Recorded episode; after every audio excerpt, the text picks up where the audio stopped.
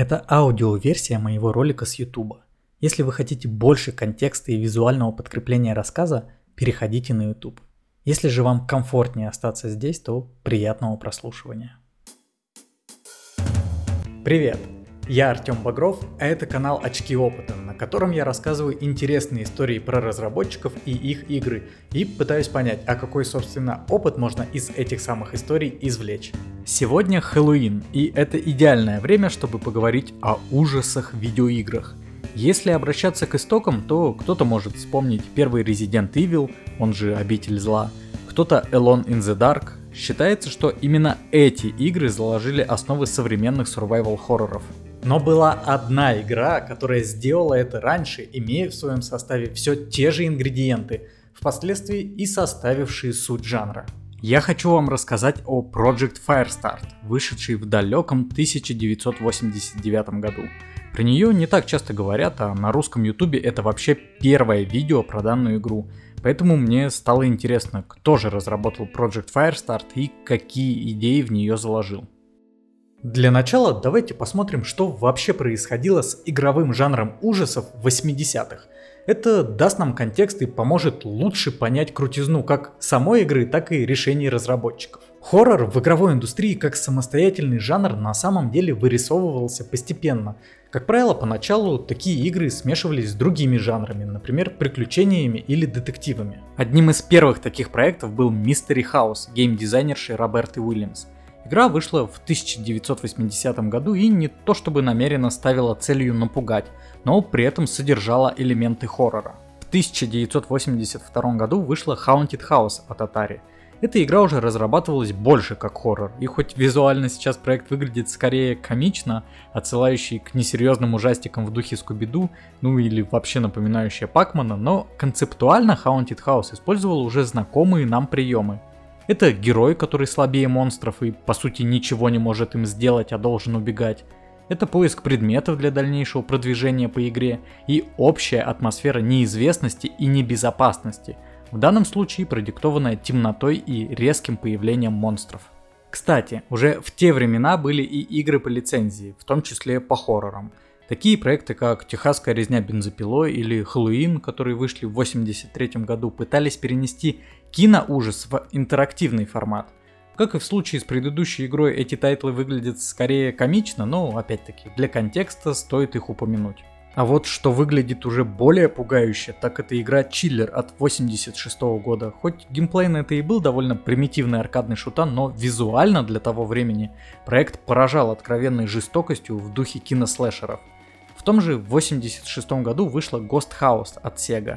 Как и Castlevania и другие экшен-платформеры того времени, эту игру в какой-то степени причисляют к хоррорам, но очевидно, что экшен составляющая в ней была куда сильнее. Затем в 89 году вышла Sweet Home от Capcom. Эта игра тоже не была чистым хоррором, но привнесла в жанр уже чуть больше своих предшественников.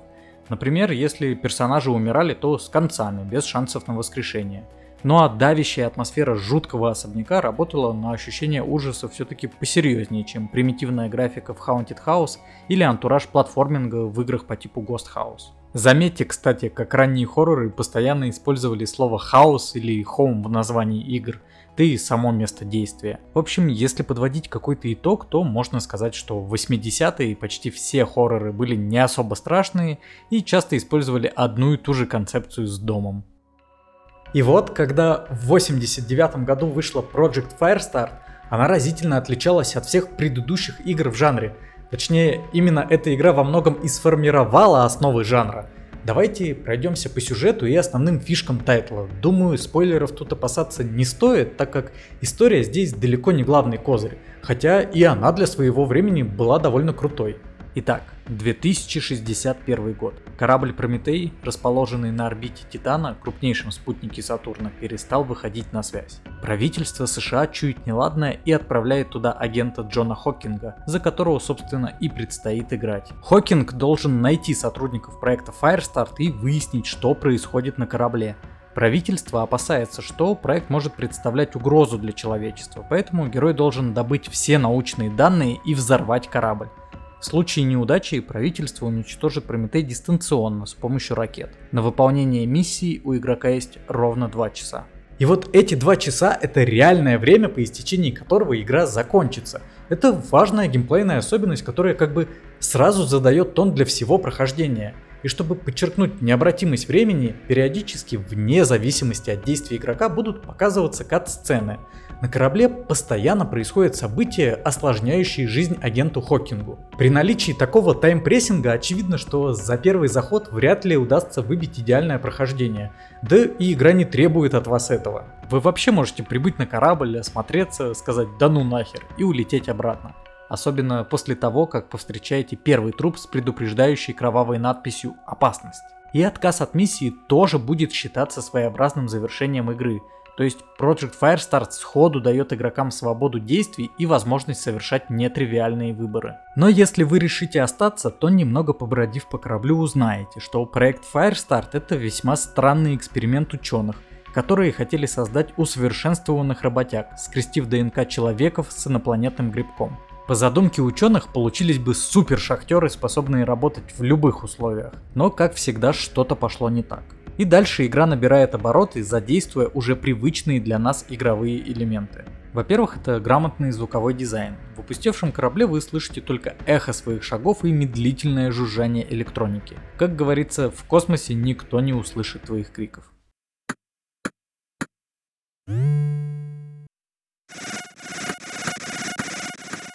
Понятно, что такая музыкальная скудность обусловлена в том числе и слабой платформой, на которой выходила игра.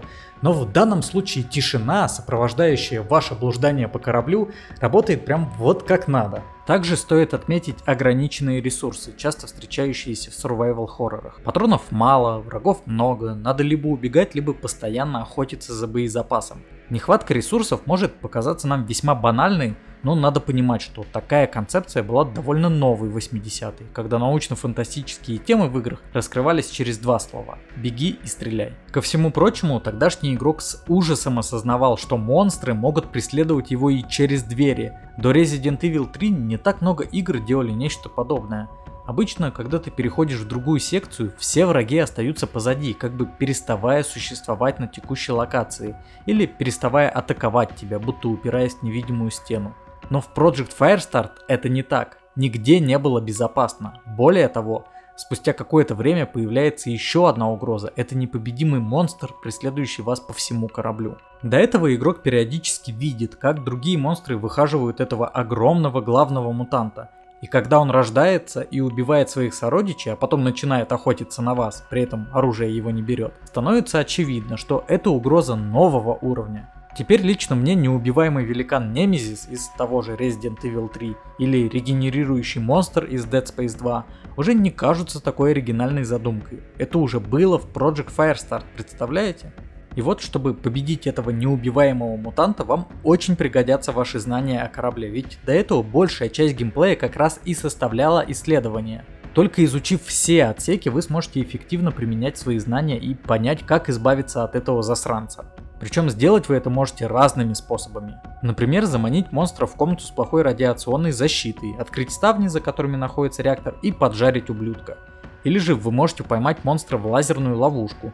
Он не умрет, но до конца игры будет безрезультатно пытаться из нее выбраться. Конечно, сейчас во многом на словах это звучит лучше, чем выглядит, но в конце 80-х Project Firestart была важным шагом по скрещиванию кинематографических приемов с игровым процессом. Те же кат-сцены двигали сюжет вперед, подкидывая в топку событий все новые дровишки. Вот мы видим, что в криокапсуле лежит девушка. Спасти ее или бросить на произвол судьбы. Выбор за вами. Но еще мы замечаем, что рядом одна из капсул открыта. Кто-то выбрался и теперь вместе с нами ходит по кораблю, и этот кто-то походу очень не хочет, чтобы мы добрались до правды. Потому что спустя какое-то время нам показывают ролик, как этот человек отключает энергию на Прометее. И теперь мы вынуждены блуждать в темноте. Ах да, еще этот выживший взорвал наш шаттл, чтобы мы точно не смогли сбежать, и нам экстренно нужно искать спасательные капсулы, чтобы не поджариться вместе с кораблем. В конце выясняется, что этим выжившим был доктор Аннар. Именно по его вине эксперимент вышел из-под контроля и теперь он хочет замести следы, убив главного героя. При этом, когда игрок все-таки доберется до спасательного шаттла, там его будет поджидать этот самый доктор. И тут игра даже предоставляет несколько концовок. Вас будет ждать разный финал в зависимости от того, спасли вы девушку или нет, добыли главные данные о проекте Firestart или нет, и, наконец, смогли ли вы одолеть в короткой финальной схватке доктора Аннара. Согласитесь, очень крутая вариативность для 1989 года. Все это ставит Project Firestart на голову выше предшественника в жанре survival horror.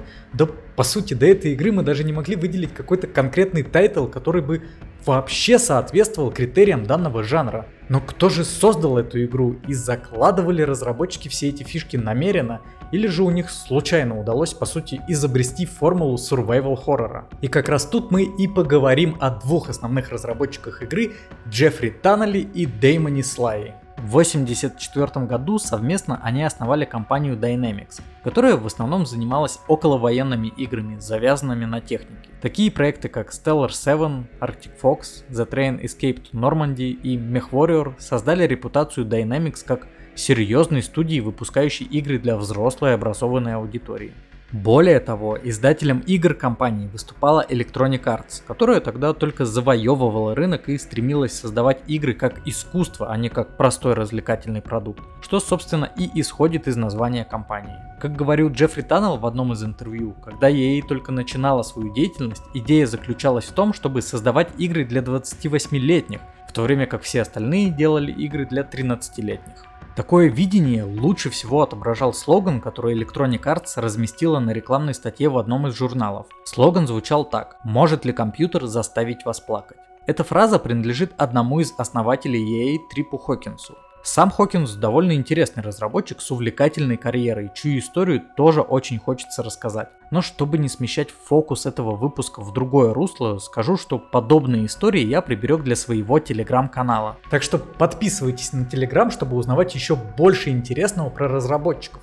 Ведь в конечном счете за любимыми нами играми стоят именно люди, а не просто безликие компании или издатели. А теперь давайте вернемся к рассказу. В 1984 году вышла игра Каратека геймдизайнера Джордана Мекнера, которую впоследствии создал Принца Персии. Продюсер из Electronic Arts по имени Джои Бара был впечатлен этой игрой, а точнее тем, что Мекнеру удалось создать такой около кинематографичный опыт. Высокореалистичные анимации, перенесенные в игру с движений живого человека и подача сюжета разительно выделяли Каратеку на фоне других экшен-проектов. У Джои Бары сложилось впечатление, что он не просто поиграл в игру, но и посмотрел захватывающий боевик в духе фильмов с Джеки Чаном или Брюсом Ли, только теперь он сам был главным героем, раздающим тумаки негодяям. Впечатлившись новым игровым опытом, Джой Бара пришел в Dynamics и заразил Джеффри Таннелла идеей создать кинематографичную игру. Разработчики не знали, на что способны игры, но они хотели проверить, как они могут расширить границы привычного и чего они могут добиться при текущем развитии технологий. Таннеллу и Слаю было близко тогдашнее видение EA, которые стремились создавать игры как искусство, поэтому они с энтузиазмом приняли предложение продюсера. Таннел выступил игровым режиссером проекта, а Слай геймдизайнером. Итак, начался препродакшн. Разработчики еще не знали, какая игра у них получится, у них было только наставление от Джои Бары создать кинематографичный тайтл, который был бы круче каратеки. Дэймон Слай, как геймдизайнер, углубился в процесс создания кино. Ему было важно понять, какие приемы используют киношники, чтобы заставить зрителей испытывать те или иные эмоции. Слай в интервью говорил, что перечитал много книг и его особенно зацепило такое понятие как саспенс если попытаться объяснить этот термин простым языком, то это некое состояние тревожного ожидания, перемешанного с напряженным беспокойством. Саспенс часто используется в хоррорах в моментах ожидания испуга. Вас держат напряжение, но пока открыто не пугают. Вы готовитесь, что должно что-то произойти. Что-то страшное. Оно вот-вот случится. Еще чуть-чуть и проявится зло. И вот это ощущение напряжения на самом деле оказывает на вас еще больше испуга и нагоняет тревогу, нежели мгновенная попытка напугать, когда вы резко испытаете эмоцию, но глубоко не прочувствуете ее. Таннел и Слайд часто думали над слоганом «Может ли компьютер заставить вас плакать?» и, узнав про саспенс, решили развить эту идею, задавшись вопросом «А может ли компьютер заставить вас бояться?» В итоге разработчики пришли к идее создать видеоигровой кинохоррор в духе чужого Ридли Скотта. Из чужого в Project Firestar перекочевало довольно много всякого, в основном, конечно же, по части визуала. Корабль Прометей, на котором и разворачивается действие игры, очень напоминал эстетику судна Настрома.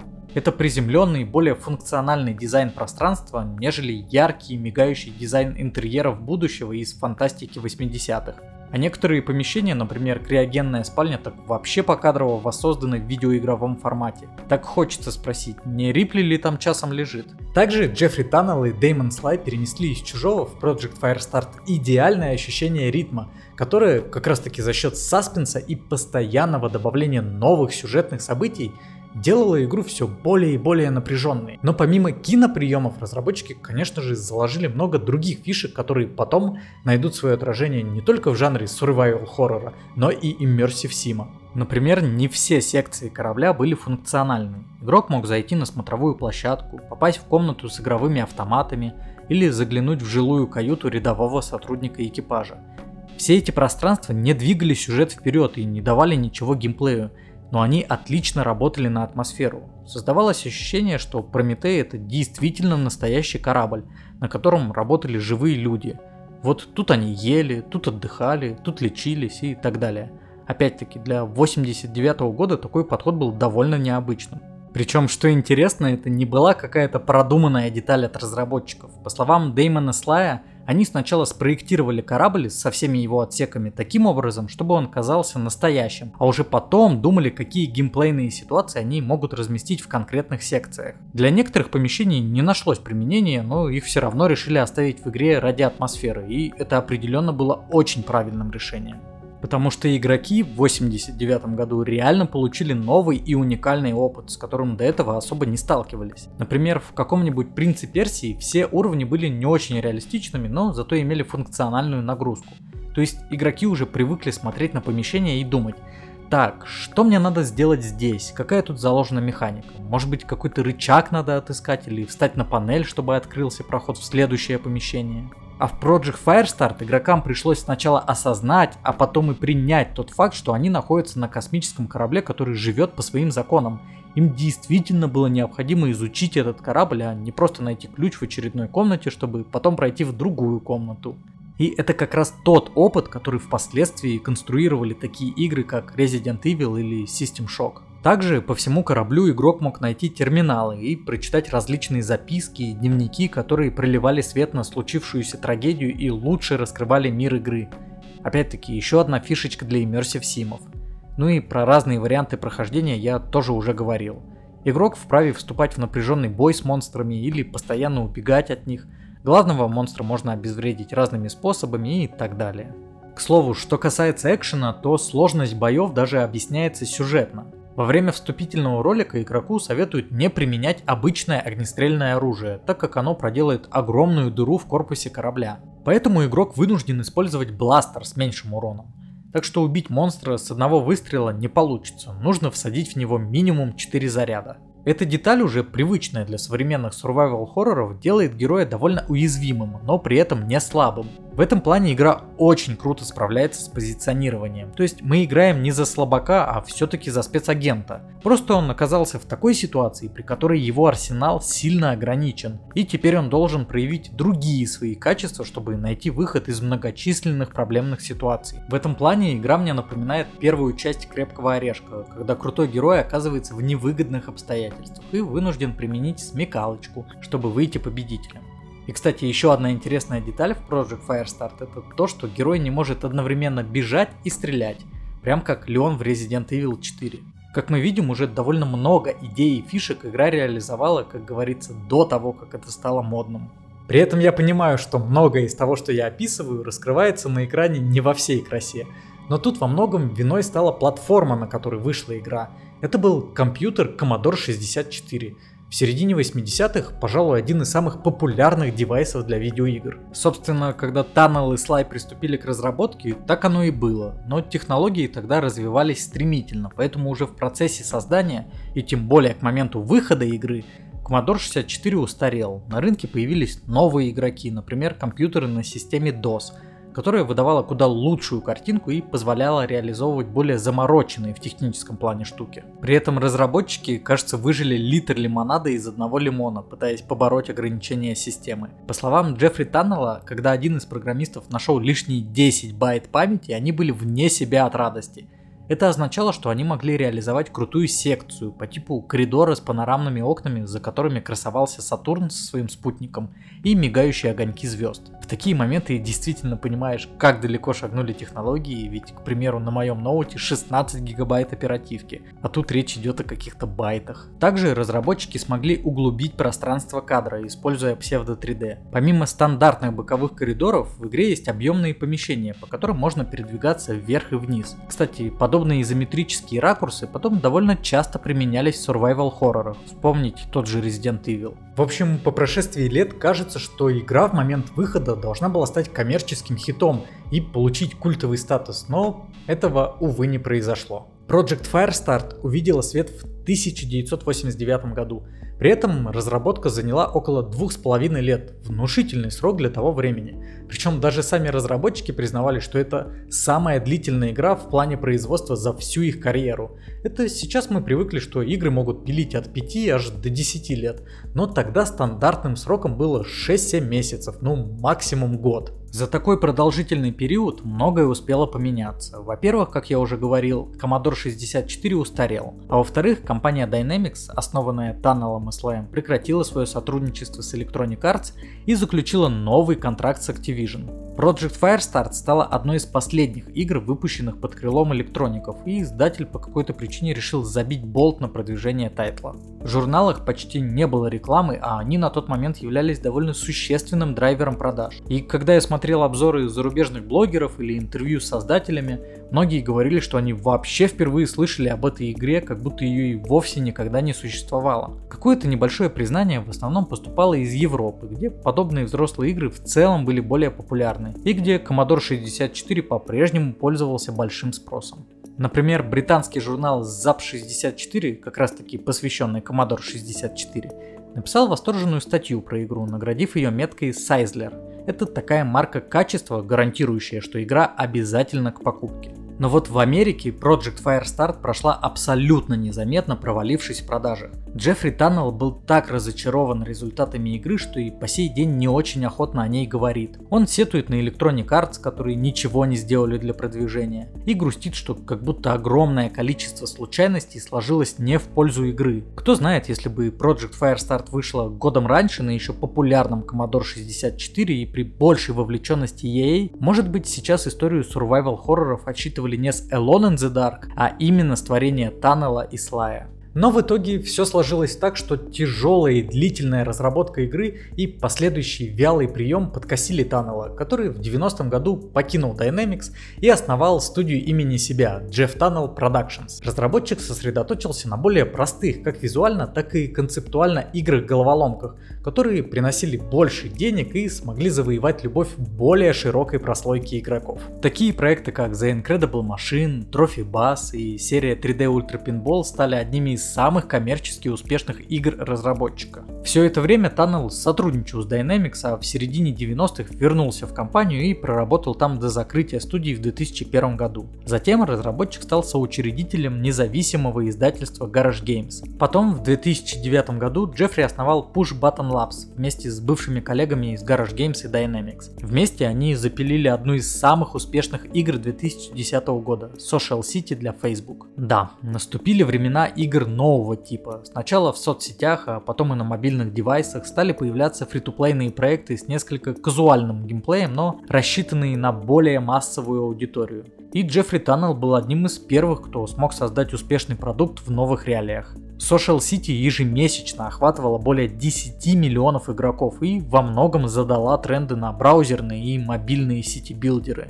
Кстати, о том, как мобильные игры стали главным генератором доходов в современной индустрии, у меня есть отдельный ролик. Посмотрите, если интересно. Что же касается Джеффри Таннелла, то в какой-то момент он заявил, что уходит из разработки, назвав главной причиной перенасыщения рынка играми и разработчиками. Но уже в 2020 году Джеффри решил вернуться к работе, объявив о создании Monster Ideas, компании, которая планирует создавать социальные экономические игры с использованием криптотехнологий, короче, что-то на современном модном языке, я в таком не разбираюсь. Коллега Таннела, Дэймон Слай, проработал в Dynamics до 1994 года и тоже ушел, заявив, что ему нужен творческий отпуск, чтобы изучать математику с физикой, играть в шахматы, кататься на лыжах, играть в баскетбол и много читать. Идеально. Для Слая разработка Project Firestar прошла не так болезненно, как для Джеффри Таннелла. Дело в том, что именно Слай по большей части занимался препродакшеном и первоначальной разработкой, а потом переключился на другие проекты, оставив доделывать игру своему товарищу. Поэтому на плечи Джеффри Таннелла как раз легли все тяжести финальной разработки, релиза и болезненного расставания с Electronic Arts. Что касается Дэймона Слая, то после довольно длительного перерыва в карьере он тоже вернулся в разработку, основав в 2007 году компанию Mad Otter Games, игры безумной выдры. Да, очень интересное название.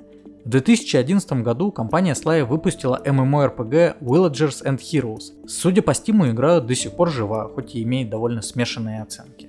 О проекте Firestart Дэймон Слай рассказывает в интервью более охотно, но, как мне показалось, не считает игру супер значимой в своей карьере. Наверное, это не удивительно, потому что спустя год после выхода проекта Слай выпустил Red Baron, одну из важнейших игр в жанре авиасимуляторов. Собственно, именно из-за Красного Барона, по словам самого же Слая, за Dynamics закрепился имидж крутого разработчика авиасимуляторов. Что ж, самое время подвести итоги и по традиции этого канала порассуждать, а какой, собственно, опыт можно извлечь из всех этих историй. Думаю, первым выводом, который напрашивается, это то, что для успеха игры, ну или любого другого творчества, необходимо, чтобы сошлось очень много разных факторов. Игра может выйти не в то время, не на той платформе, без особой рекламы и просто кануть в лету. При этом провал игры вовсе не говорит о ее качестве и значимости для индустрии, что особо обидно. Конечно, не хочется говорить, что Project Firestart идеальная игра. Сейчас в ее текущем виде в нее будут играть единицы, да и то это можно сделать только через эмуляторы. В игре не самое удобное, местами неотзывчивое управление, порой трудно понять куда идти и что делать. Без карты можно попросту запутаться в этом клаустрофобном лабиринте коридоров. Поэтому по-хорошему карту необходимо рисовать самому. Также, чтобы игра по-настоящему раскрылась, в нее нужно сыграть несколько раз, потому что, как я уже уже говорил, за первое прохождение сложно достичь идеального результата и детально изучить Прометей. Но геймдизайн, заложенный в Project Firestart, не устарел и по сей день. То есть в современной оболочке изначальное содержание даже сейчас смотрелось и игралось бы вполне хорошо, что доказывают те же резиденты. Исследование окружения, поиск ключей и секретов, решение головоломок, стычки с врагами, которые сильнее вас, гнетущая атмосфера и чувство саспенса. Все это было в Project Firestar 34 года назад и все это есть и в современных survival хоррорах. Поэтому главная мысль, которую лично я вынес из всех этих историй, это то, что хорошие идеи не устаревают.